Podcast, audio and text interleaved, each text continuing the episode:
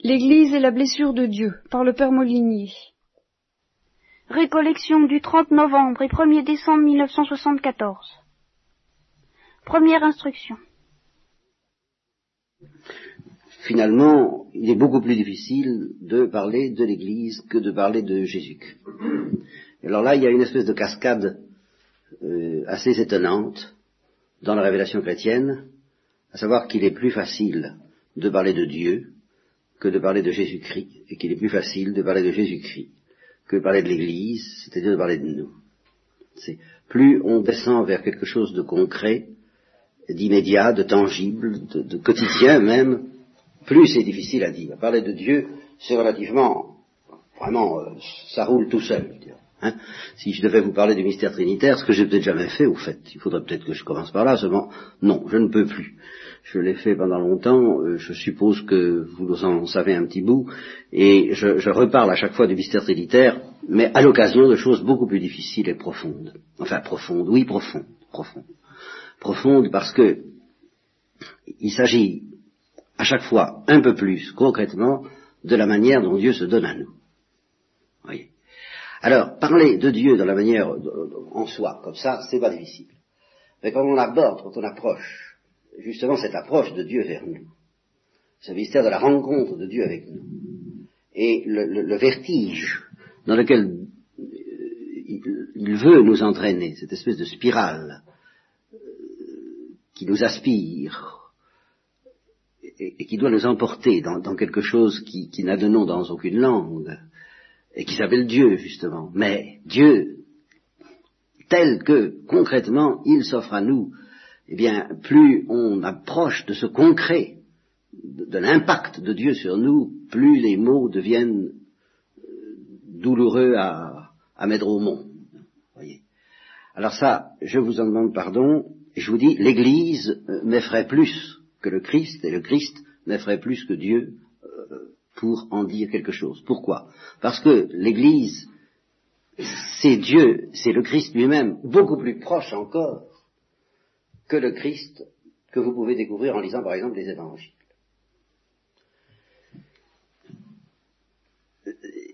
Et d'autre part, inversement, l'Église, ça a l'air d'être quelque chose de beaucoup plus, de beaucoup moins divin que le Christ. Vous voyez, c'est ça que je vais avoir du mal à vous faire comprendre. L'Église, ça a l'air bien moins divin que le Christ, et l'Église, c'est bien plus divin que le Christ. Ah, voilà, mes paradoxes, allons-y, hein, pendant qu'on y est et, le Christ est bien plus divin que Dieu.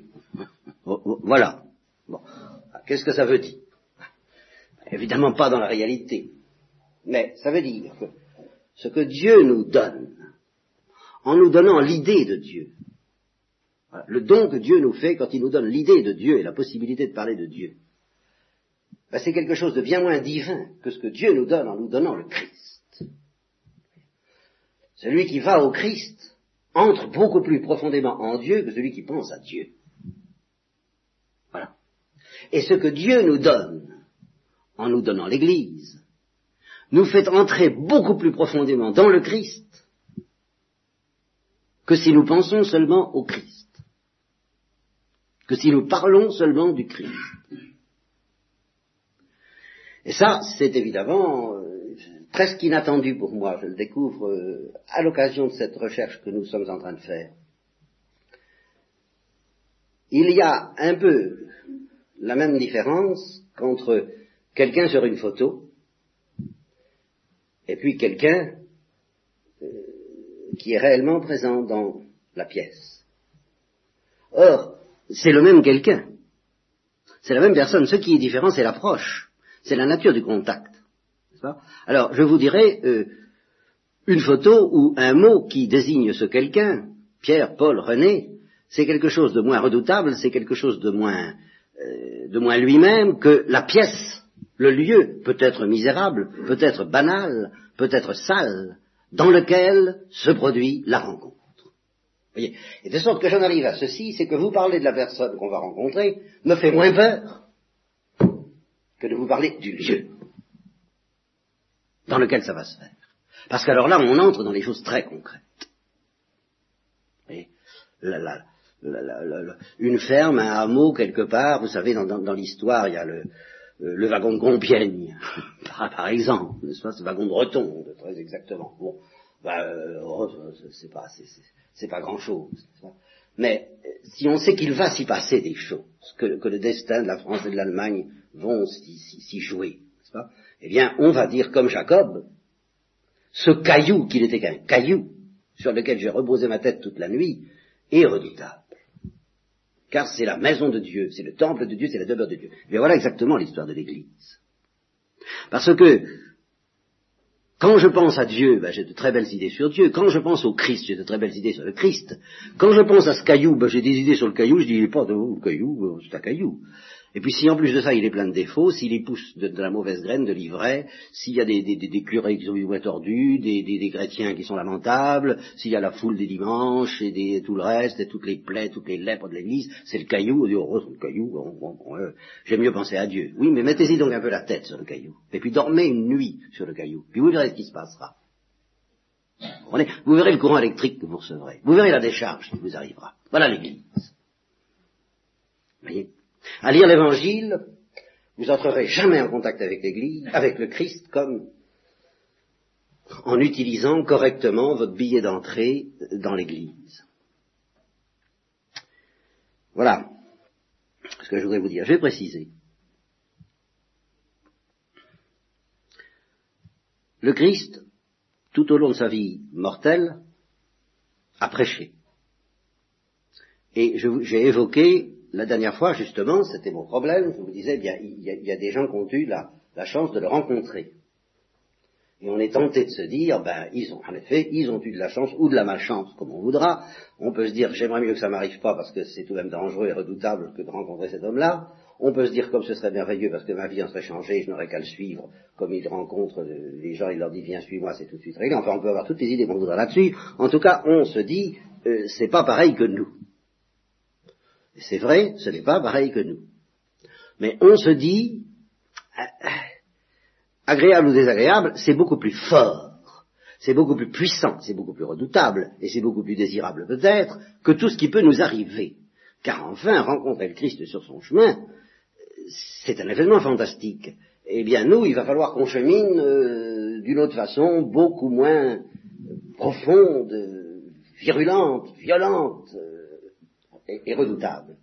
Or, ce que je découvre en pensant à l'Église, euh, c'est que euh, ce qui nous arrive, ce qui nous est offert, ce qui nous est donné très concrètement par l'Église, ce qui nous est donné ce soir, ce qui va nous être donné à deux reprises à la messe, ce qui nous est donné à travers la parole que j'essaie de vous donner, tout ça est plus redoutable.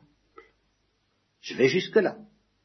Plus redoutable comme contact avec le Christ et avec Dieu que ce qui est arrivé aux apôtres quand ils étaient en train de prêcher, de pécher, pardon, et qu'ils ont été faits pécheurs d'hommes, selon l'évangile de saint André que nous lirons ce soir, eh bien, ce qui leur est arrivé à ce moment-là est moins redoutable que ce qui va nous arriver ce soir à la messe et demain encore à la messe et même cette nuit à l'adoration.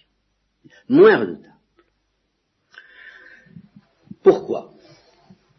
Bon, ce que j'ai évoqué jusqu'à présent, je, vous l'ai dit, je vous ai dit euh, bah, la rencontre avec le Christ. Je me rappelle, j'avais déjà dit ça en 1961. J'avais dit la rencontre avec le Christ. Il ne suffit pas qu'il soit corporellement présent. La preuve, Simon le pharisien l'invite à dîner et ne le rencontre pas. Il ne se produit pas ce contact, euh, ce, courant électrique, ce, flux qui passe entre les apôtres et lui, dès que leurs regards se croisent, immédiatement ils sont saisis par une force, jamais homme n'a parlé comme cet homme, par ce regard, et hop, ils partent, ils suivent. Bon, Simon le Varisien, il regarde, et soit il veut pas, soit il se passe rien. Euh, il est bouché, je sais pas. En tout cas, euh, il l'a invité à table, et il s'est dit, tiens, il pas très... Hein, euh, il ne se rend pas compte euh, de ce qu'il fait. Et euh, constamment, tout un certain nombre de gens dans l'Évangile nous apparaissent, les, officiels de la religion, il faut bien le dire, comme généralement, à quelques exceptions près, scandalisés, déroutés, pas dans les dispositions qu'il faut pour rencontrer Jésus-Christ, ce qui nous donne à soupçonner qu'en effet, ça ne suffit peut-être pas pour le rencontrer, de le voir en chair et en os, de lui serrer la main ou de l'embrasser comme ça se faisait, je ne sais pas, euh, dans ce temps-là, bon, etc. Ça, je l'ai dit et redit. Et j'ai dit et redit aussi que par contre, pour que ce même contact avec le Christ ait lieu, la présence personnelle du Christ, individuelle du Christ, le long des routes de Galilée n'était pas nécessaire, ça je l'ai dit souvent, que ce euh, professeur de je ne sais pas quoi, qui venait pour disputer avec le curé d'Ars, euh, ou qui était venu plutôt pour voir par curiosité le curé d'Ars et, dont le, et qui croise le regard du curé d'Ars au moment où il sort de la sacristie et qui est foudroyé par ce regard et qui est converti en un instant, eh bien celui-là a rencontré Jésus-Christ autant que les apôtres. Et, et, que justement, je l'ai toujours dit, tout, ça c'est pas nouveau, c'est pas ce que je me prépare à vous dire, c'est des petits hors d'œuvre, n'est-ce pas, petits entrées en matière, hein, que euh, le, la rencontre du Christ se fait à travers le visage des saints d'une manière aussi puissante et aussi efficace qu'elle a pu se produire pour les apôtres. C'est la même chose, c'est le même problème, c'est le même drame, et j'ai souvent évoqué un film tout à fait extraordinaire à ce sujet, qui, que, je, que, je, vous recommande, je ne recommande pas tellement de films quand même, et celui-là vraiment je le recommande, c'est un film muet d'ailleurs, qui s'appelle La Passion de Jeanne d'Arc de Dreyer, avec Falconetti, et euh, là on voit ce que c'est qu'un mystère des visages. C'est extraordinaire.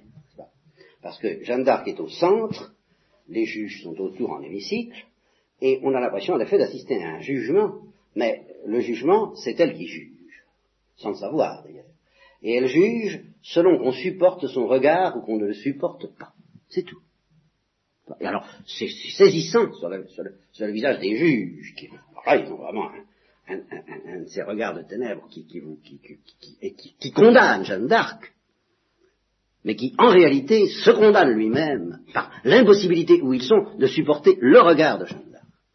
Bon, ben, c'est le mystère de la rencontre du Christ, comme pour les apôtres comme pour le, Christ sur la croix, entre le bon larron et le mauvais larron, enfin tout ça, c'est la même histoire. Bien.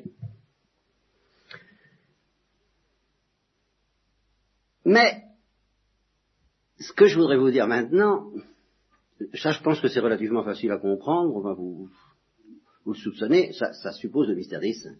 Ça suppose cette parole extraordinaire de, de Paul, ce n'est plus moi qui vis, c'est le Christ qui vit en moi. Ça suppose qu'on a compris que ce genre de parole dit par Paul et qui constitue l'Église. Paul définit l'Église en disant ça. c'est l'Église tout entière qui dit ça. La, véritable Église, disons le noyau de l'Église, parce que je vous l'expliquerai, dans l'Église, l'Église est un corps vivant. Et dans un corps vivant, eh bien, il y a des, zones centrales.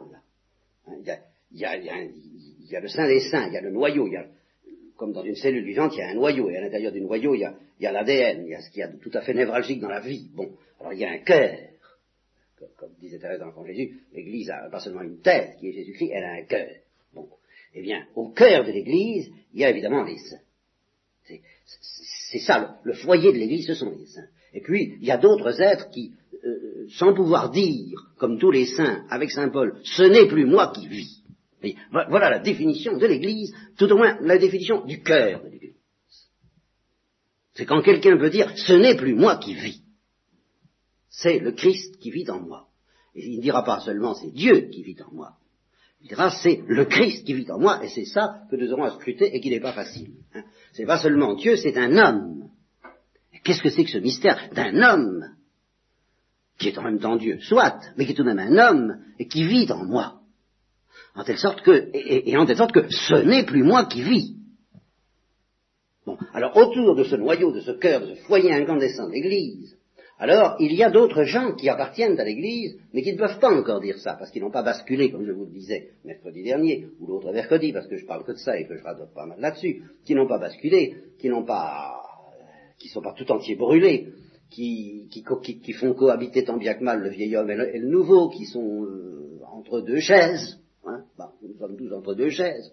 Il faudrait d'ailleurs faire des gestes prophétiques dans une euh, retraite comme celle-là. Il faudrait que vous vous asseyiez tous entre deux chaises, par exemple, une fois, hein, euh, pour, pour, symboliser notre, malheureuse situation, notre misérable situation de, de, pécheurs dans l'Église. Hein. Et alors, ces gens-là, donc, ne peuvent pas dire ce n'est plus moi qui vis. Malheureusement, ils sont obligés de dire, hélas, c'est encore moi qui vis.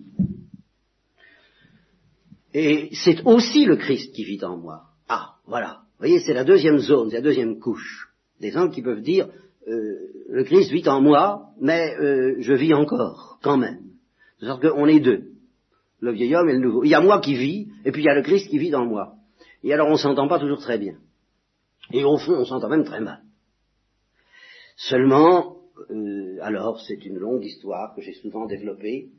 Il y a, c'est comme Jacob et Ésaü dans le Saint Rebecca, il y a une sorte de guerre intestine entre moi qui continue à vivre et, le Christ qui vit en moi.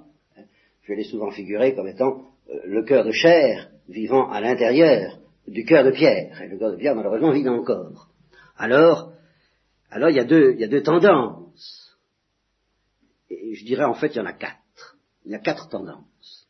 Alors là, euh, quatre, quatre figures possibles. Il y a celui où le, le, le cœur de chair est impatient d'en finir, alors que le cœur de pierre n'a pas du tout envie d'en découdre. Alors à ce moment-là, le cœur de chair, lui, veut déclarer la guerre. Il veut en finir avec son ennemi. Et il attaque, de toutes les façons. Mais il attaque à la manière de Dieu. Et il attaque... Oh, bon, nous en reparlerons. Hein. C'est tout, toute l'histoire. Il y aurait des tas de descriptions à faire, tout, tout à bas. Bon. Et alors, ce que je veux dire, c'est que face à cette attaque du cœur de chair qui veut se répandre, qui étouffe, exactement la comparaison d'un poussin dans une coquille d'œuf, qui, qui, fait pression à l'intérieur de la paroi parce qu'il commence à étouffer à l'intérieur de cet œuf qui jusqu'à présent l'a protégé, si vous voulez, mais maintenant ça ne peut plus durer, c'est trop étroit. Alors il dit, je respire à l'étroit là-dedans, euh, cette cage devient insupportable pour moi, euh, et je, je, je, fais pression sur les barreaux. Bon, alors à ce moment-là, face à cette attaque du cœur de chair, le cœur de pierre, lui, est prêt à la négociation. Ce qu'il voudrait, lui, c'est négocier. Il dit, mais on pourrait peut-être s'entendre quand même on pourrait peut-être se faire des concessions réciproquement.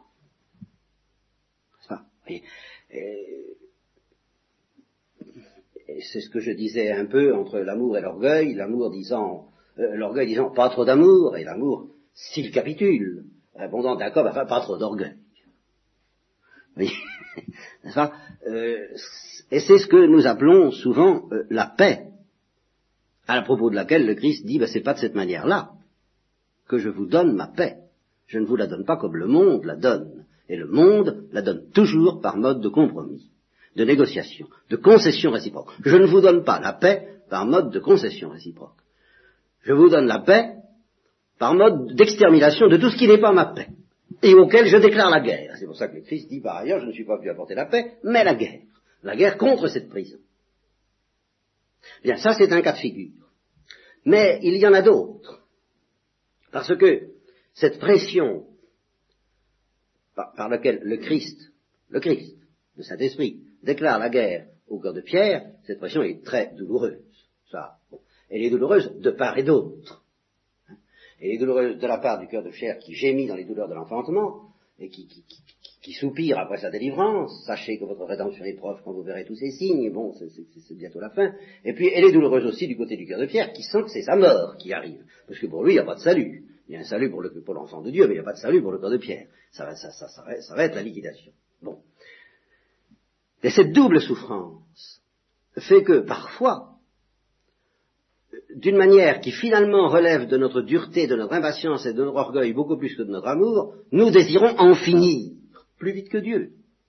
Car Dieu sait bien qu'il y faut du temps. Dieu sait très bien que les maturations sont lentes, qu'on ne va pas y arriver du jour au lendemain. Par conséquent, Dieu, il déclare la guerre sans perdre de temps mais sans impatience. Et alors, il y a une, de sorte que vous voyez, il y a l'impatience de Dieu face à notre envie de négocier, et qui dit non, non, non, pas de négociation. Et puis il y a l'impatience humaine face à la patience de Dieu, qui dit allez, finissons-en. Et dans les deux cas, nous résistons à ce que Dieu essaie de nous offrir. Bon, ça, c'est le triste destin, le, misérable et en même temps magnifique destin de tous ceux qui ne sont pas encore au cœur de l'Église, de ceux qui sont dans la zone euh, des remparts, enfin oui, les remparts, c'est bien le cas de dire, les remparts, les remparts de pierre, hein, n'est-ce pas, et euh, qui euh, sont divisés, comme dit Paul, selon le tableau dressé par Paul une fois pour toutes, malheureux homme que je suis, le bien que j'aime, je ne le fais pas, et le mal que je déteste, je le fais, qui me délivrera de ce corps de mort? Bon, ben c'est notre situation, en gros. c'est celle de ceux qui sont dans l'amour de Dieu, qui peuvent dire le Christ vit en moi, mais qui ne peuvent pas dire ce n'est plus moi qui vis. Ils ne peuvent pas dire ça. Parce que moi, petit, petit bonhomme vit encore. Moi, petit bonhomme n'est pas mort, malheureusement. Alors, euh, ben, on est deux. On est deux. Si vous venez chez moi, prévenez qui vous voulez avoir. Hein. Oh, c'est très important. Parce que les, gens, enfin, les gens, c'est-à-dire nous, c'est une, leçon de charité fraternelle que je, vous dis en passant. Vous comprenez? Théoriquement, si vous vous amenez auprès de quelqu'un et que vous tempêtez, vous rouspétez, normalement, il doit vous opposer, il doit vous recevoir avec euh, l'amour du Christ qui vit en lui, n'est-ce pas? C'est son devoir. Vous le frappez sur la joue droite, il doit vous tendre la joue gauche. Hein tout à fait d'accord. Seulement, je vous dirais ceci, c'est que si vous avez affaire à quelqu'un qui n'est pas encore sanctifié, que vous vous adressez au dragon, comme Saint Georges le dragon, n'est-ce pas que, que, pratiquement vous attaquez très fort du côté où ça va pas, et, autrement dit, vous le frappez sur la joue droite. Et si vous tendez la joue gauche, vous avez de la chance, quand même. Et je vous dirais, vous ne l'avez quand même pas mérité. C'est vrai qu'il devrait, c'est vrai, c'est vrai, c'est vrai, ça, ça, ça, ça d'accord. Je vais voir si t'es chrétien. Hein. Bon, je te prends ta montre, hein. qu'est-ce que tu dis? Tu dois me donner aussi le reste. Hein. C'est dans l'évangile. Hein. C'est écrit. D'accord. Seulement, excusez-moi, je ne suis pas tout seul. Le Christ vit en moi, d'accord. Le Christ qui est en moi a envie de vous donner tout et tendre la joue gauche, d'accord. Seulement, euh, je ne peux pas encore dire ce n'est plus moi qui vis. Alors faites attention, parce qu'à force de me chercher, de me chercher moi, et non pas le Christ, ben vous risquez de me trouver. Et en fait, joue gauche de recevoir une, une, gifle sur la vôtre, de joue gauche, ou, droite, n'est-ce pas?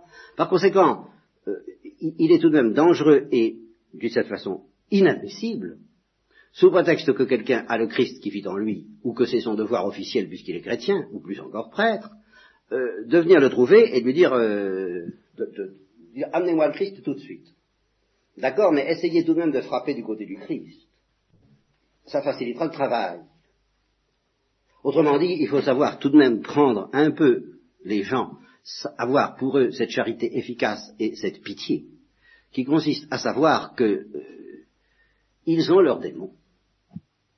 Ils ont le Christ, mais ils ont aussi leurs démons. Alors, euh, essayez euh, de leur faire la charité de ne pas euh, trop déchaîner la part mauvaise qui est en eux, et essayez d'avoir l'intelligence, l'intelligence de chercher celle qui est bonne et comment l'atteindre. C'est un problème d'intelligence, mais c'est une intelligence du cœur. C'est de se dire, voilà, je suis devant une place à siéger. C'est une intelligence qu'il faut déployer euh, si vous voulez voir quelqu'un à l'hôpital qui est malade, et puis la famille monte bonne garde parce qu'il euh, ne veut pas que vous, veniez, le voir. Bon ben, si vous êtes Roméo ou si vous êtes Juliette, vous serez intelligent, c'est-à-dire vous direz comment est-ce que je vais faire. Bon, à telle heure, là, il y a un relâchement de la surveillance. J'en profite. Bon, eh ben, quand on aime quelqu'un, et qu'il a un caractère impossible ou je ne sais pas quoi, et que vous voulez lui faire comprendre quelque chose d'important, vous vous dites comment est-ce que je vais faire? À telle heure, il y a un moment où sa mauvaise humeur se relâche. J'en profite. Mais si vous prenez le moment où vous allez être pire, où la surveillance est maxi du côté de, de ce qui va pas chez lui, vous ne faudrait tout de même pas trop vous étonner que ça marche pas. Tout de même. Vous voyez, la vraie charité, parmi toutes les qualités qu'énumère Saint Paul, je voudrais ajouter, la vraie charité est intelligente. Il y a une intelligence du cœur, justement. Bon, je ne pensais pas parler de tout ça. C'est à propos toujours, il y a le noyau, il y a ceux qui peuvent dire ce n'est plus moi qui vis, c'est le Christ qui vit en moi. Autour de ce noyau, il y a ceux qui disent le Christ vit en moi, mais je vis encore, hélas. Et puis il y a encore une troisième couche de gens qui devraient dire le Christ ne vit pas en moi, mais j'y crois. Ceux qu'on appelle ceux qui ont la foi morte. Ça existe, ils sont quand même reliés, il y a tout de même une certaine relation. C'est beaucoup, vous savez, c'est beaucoup d'y croire. Mais effectivement, ceux-là, faut pas vous attendre, faut pas vous attendre à trouver le Christ puisqu'ils l'ont pas. Ils croient au Christ, ils peuvent vous donner l'adresse, ils peuvent vous dire la vérité, ils peuvent quelquefois vous dire des paroles prophétiques, ils peuvent quelquefois vous faire beaucoup de bien, mais ils peuvent aussi vous faire du mal, et puis ils ne peuvent pas vous donner la charité, ils ne peuvent pas vous donner la, tendresse. Ça, c'est pas possible, la tendresse de Dieu, j'entends. Ça, non, là, n'espérez pas ça. Et alors, si justement vous rencontrez une masse de gens dans l'Église qui relèvent de la troisième couche, et de fait, ça peut être la majorité des gens que vous rencontrerez, je vous dirais, écoutez, faites attention, faites attention, ne vous laissez pas détourner euh, de, euh, du foyer, de ceux qui vous donneront Jésus-Christ, de ceux qui existent quand même, il y en a qui peuvent dire ce n'est plus moi qui vis, c'est le Christ qui vit en moi, et, même de ceux qui peuvent dire je vis, mais le Christ aussi vit en moi, et qui peuvent vous donner vraiment l'amour de Dieu. Ne vous laissez pas détourner de cette rencontre par euh, le spectacle navrant, rebutant, j'en conviens, de ceux qui croient, de ceux qui pratiquent, ou qui ne pratiquent pas, ça dépend des cas, autrefois ils pratiquaient, maintenant ils pratiquent plus guère, parce qu'ils s'en fichent, quoi, enfin, un peu mais de ceux qui croient, mais qui n'ont pas l'amour du Christ. Bien. Eh bien, tout ça pour vous dire que ceux qui rencontrent déjà des gens de la deuxième couche, chez qui le Christ vit, mais aussi le pécheur, et plus encore des gens du noyau, des saints, qui existent quand même, de temps en temps, ça se rencontre. Évidemment, il faut chercher. Je crois que pour ce qui est des saints, de la sainteté, et, c'est tout de même important de, rencontrer des saints, il, est très vrai de, se rappeler la parole du Christ, cherchez et vous trouverez. Frappez et on vous ouvrira. Demandez et vous recevrez. Ça, c'est essentiel. Bon. Et si ça vous arrive, euh, après tout, il y a eu des gens qui sont allés voir le Padre Pio, après tout, il y a des adresses de temps en temps. Hein, je, ne garantis pas, parce que je ne suis pas l'Église, euh, hiérarchiquement, la sainteté, je ne canonise pas quelqu'un comme Marthe Robin, mais enfin, il n'est pas interdit d'y aller voir. Si vraiment vous en avez besoin, je ne sais pas si vous en avez besoin, c'est un problème, ça ne me regarde pas. Mais je dis à supposer que vous en ayez besoin, moi je peux vous donner l'adresse de euh, quelques saints, et je pense que Marthe Robin en est une. Je pense que c'est une sainte. Je, crois. Alors si vous voulez faire une certaine rencontre du Christ analogue à celle des apôtres le long du lac de Tibériade, allez donc voir Marthe Robin. Et puis il n'y a pas que la rencontre euh, géographique, on peut rencontrer un saint en lisant sa vie. je crois qu'en lisant la vie du Père Colbert, la première fois que je l'ai lu dans, mon existence, euh, il, me semble que je l'ai un peu rencontré, de même qu'il me semble avoir un peu rencontré Thérèse de l'Enfant Jésus en lisant l'histoire d'une âme. Justement, elle se présente précisément pour ça, pour qu'on la rencontre. C'est un livre qui est écrit pour qu'on la rencontre. C'est différent des livres de Thérèse d'Avila et autres, qui sont écrits pour un but d'édification de doctrine. Tandis que là, Thérèse de l'Enfant Jésus, elle dit, je me présente, me voilà, je vous raconte ma vie, je suis une petite créature, Dieu, le bon Dieu m'a aimé. Euh, alors, euh, ça peut être un moyen de rencontrer euh, Thérèse de l'Enfant Jésus, et par conséquent le Christ, tout comme les apôtres. Ça, je maintiens que c'est aussi faisable. Bon, ceci dit, je vais vous parler d'autre chose. Je vous parler d'autre chose parce que, je vous l'ai dit à plusieurs reprises, cette rencontre du Christ à l'égard des apôtres n'a pas été satisfaisante du tout pour Jésus. Elle ne lui a absolument pas permis euh, d'assouvir, de satisfaire, d'épuiser son besoin de son besoin de quoi? Ben voilà, son besoin de se donner. Le Christ homme est quelqu'un qui a besoin de se donner. Et il criait un certain jour, si quelqu'un a soif, qu'il vienne à moi et qu'il boive et des fleuves d'eau vive couleront de son sein. Et, ils deviendront en lui une source d'eau jaillissant jusqu'à la vie éternelle. Bon, il avait soif de se donner, il avait soif de donner cela, et comme l'ont dit les mystiques, parce que précisément tout dépend de savoir si quelqu'un a soif, il avait soif qu'on ait soif. Bon. Eh bien, cette soif, il ne l'a pas étanchée auprès des apôtres. Ça, c'est un fait. Et là, c'est encore une chose que je vous ai dit souvent. Jusqu'à présent, je, n'avance rien de nouveau par rapport à ce que vous avez pu entendre une fois ou l'autre.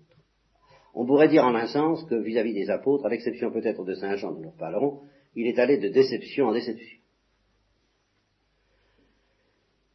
Tout le temps, il, il leur disait, est-ce que vous allez continuer longtemps à ne rien comprendre? Allez-vous être sans intelligence indéfiniment?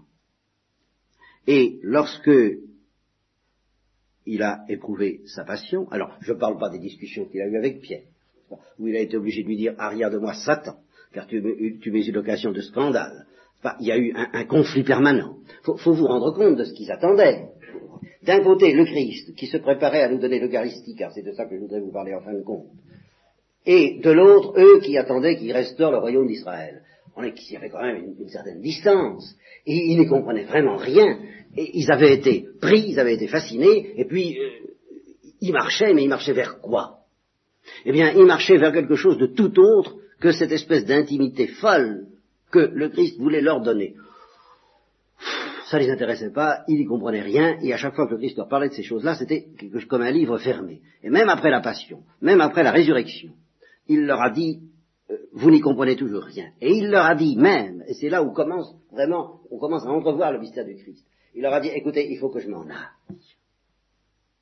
Il faut que je m'en aille parce que même si je restais parmi vous, même ressuscité, pendant 107 ans, je l'ai dit à plusieurs, n'est-ce pas, je m'excuse de me répéter, même si je restais indéfiniment à faire des miracles, à vous donner des leçons, à vous, à, à faire, à, m'apparaître, à être auprès de vous, tout le temps auprès de vous, en face de vous, pendant des années et des siècles, eh bien, il y aurait encore entre vous et moi une muraille. Il y aurait encore entre vous et moi une barrière, et je n'arrive pas, moi Jésus-Christ, je ne peux pas, moi Jésus-Christ, franchir cette barrière, la barrière de votre cœur. J'y arrive pas. Alors écoutez, je vais faire une chose, c'est bien simple, puisqu'on ne peut pas se comprendre, puisqu'on n'arrive pas à se comprendre, je m'en vais. Et vous allez y gagner parce que je vais m'en aller par devant, mais je vais revenir par derrière, par la porte de service. C'est-à-dire par l'intérieur de votre cœur. Je vais vous envoyer je vais vous saisir par, le dedans afin que vous compreniez. Et ce sera le mystère de la Pentecôte. Et ce sera en même temps le mystère de l'Église. Et c'est pour ça que je dis que le mystère de l'Église commence à devenir plus redoutable que le mystère du Christ, parce que le mystère du Christ, tel que nous l'évoquons, ben c'est le mystère du Christ en face des apôtres qui n'y comprennent rien.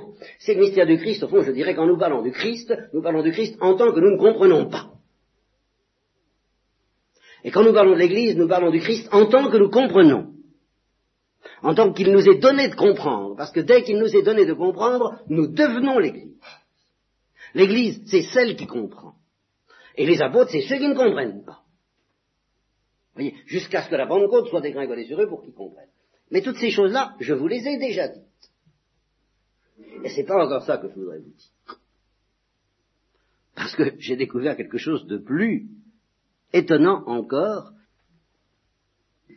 Bon, alors, en un mot, c'est très simple. Il y a tout de même deux êtres qui, dans, dans, l'Évangile, semblent avoir compris, dès le début. Il y a Saint Jean et il y a la Sainte Vierge. Ces deux-là, ils semblent avoir compris. Saint Jean, c'est une tradition, c'est pas absolument ferme, mais enfin, euh, il semble, c'est seul le disciple que Jésus aimait, celui qui reposait sa tête sur la poitrine du Christ, c'est celui qui comprenait le mystère des fleuves d'eau vive et qui en parle dans son évangile. Euh, il semble que Saint Jean, euh, ça marchait bien, Mais en tous les cas, si on a des doutes sur Saint Jean, on ne peut pas en avoir sur la Sainte Vierge. Elle comprenait, elle comprenait admirablement. Elle a rencontré Jésus-Christ admirablement. Eh bien, je dis simplement que jusqu'à la passion et à la résurrection, Jésus n'a pas pu assouvir sa soif de se donner même à Saint Jean et même à la Sainte Vierge le don qu'il voulait faire de lui, de sa personne, de son corps et de son sang à la Sainte Vierge et à Saint Jean allait encore plus loin que tout ce qu'il pouvait faire avant la Passion. Et justement, ce don qu'il fera après la résurrection, c'est ça le mystère de l'Église. Car là, Marie n'a pas pu constituer l'Église avant que le don du Christ n'ait pu s'accomplir selon les profondeurs vertigineuses dont il a rêvé. Et c'est pour ça que c'est ça l'Église. C'est le Christ ayant réussi à se donner à ce niveau de profondeur qui dépasse celui auquel il avait réussi à se donner à la Sainte Vierge avant la Passion. Voilà, et c'est de ça que nous essaierons de parler demain, euh, quand nous aurons rafraîchi.